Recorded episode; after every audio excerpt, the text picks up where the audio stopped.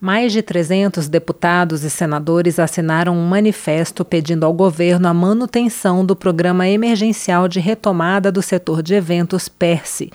Foi realizado ainda um ato de mobilização na Câmara dos Deputados em defesa do programa.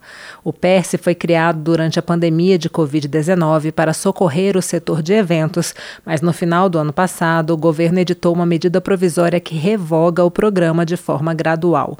Autor da proposta que deu origem ao PERSE, o deputado Felipe Carreiras, do PSB de Pernambuco, contou que teve duas reuniões com o ministro da Fazenda, Fernando Haddad, desmarcadas e cobrou a retomada do programa.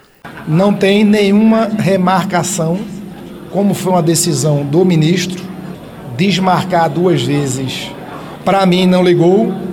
Estamos ainda à disposição, querendo dialogar Todo mundo colocou no seu planejamento, no seu pagamento dos impostos, no seu pagamento das suas dívidas, do crédito tomado, do pagamento da repactuação com o governo das suas dívidas. Colocou no seu planejamento.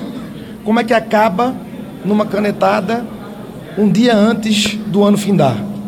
Sobre denúncias de fraudes no programa, Carreiras afirmou que, se for o caso, há de se investigar a empresa suspeita, mas isso não pode afetar o programa. Como exemplo, ele citou denúncias contra o programa Minha Casa Minha Vida, que não por isso servem para acabar com o programa de moradia do governo. A mesma MP que revoga o PERSE também prevê a reoneração de 17 setores da economia beneficiados pela desoneração da folha de pagamentos.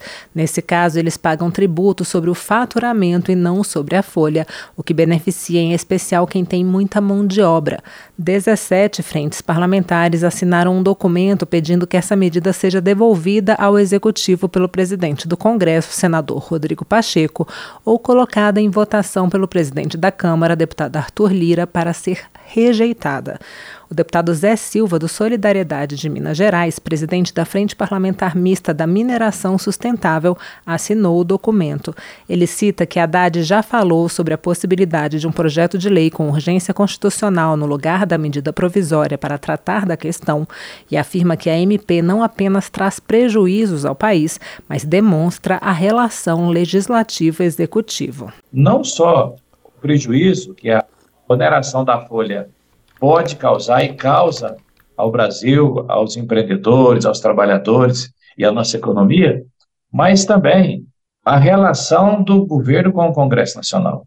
Veja bem que é um tema altamente debatido, foi aprovado e depois o governo ele edita a medida provisória é, numa linguagem bem simples, praticamente anulando aí a ação, o resultado do trabalho dos parlamentares. O deputado Zé Neto, do PT da Bahia, disse que, apesar de ser do partido do governo, votou a favor da desoneração. Porém, ele entende que será necessário ajustar as contas. O governo precisa arrecadar, precisa arrecadar para ter dinheiro para emenda, precisa arrecadar para manter as políticas públicas, precisa arrecadar para não ter problema com a educação, com a saúde, e o governo tomou algumas medidas. E essas medidas não são definitivas também, são medidas postas na mesa. E agora a gente vai retomar esse debate para alinhar essas situações todas. Zé Neto acredita que em reuniões realizadas na semana depois do carnaval, uma solução poderá ser encontrada por parlamentares e pelo executivo. Da Rádio Câmara de Brasília, Paula Moraes.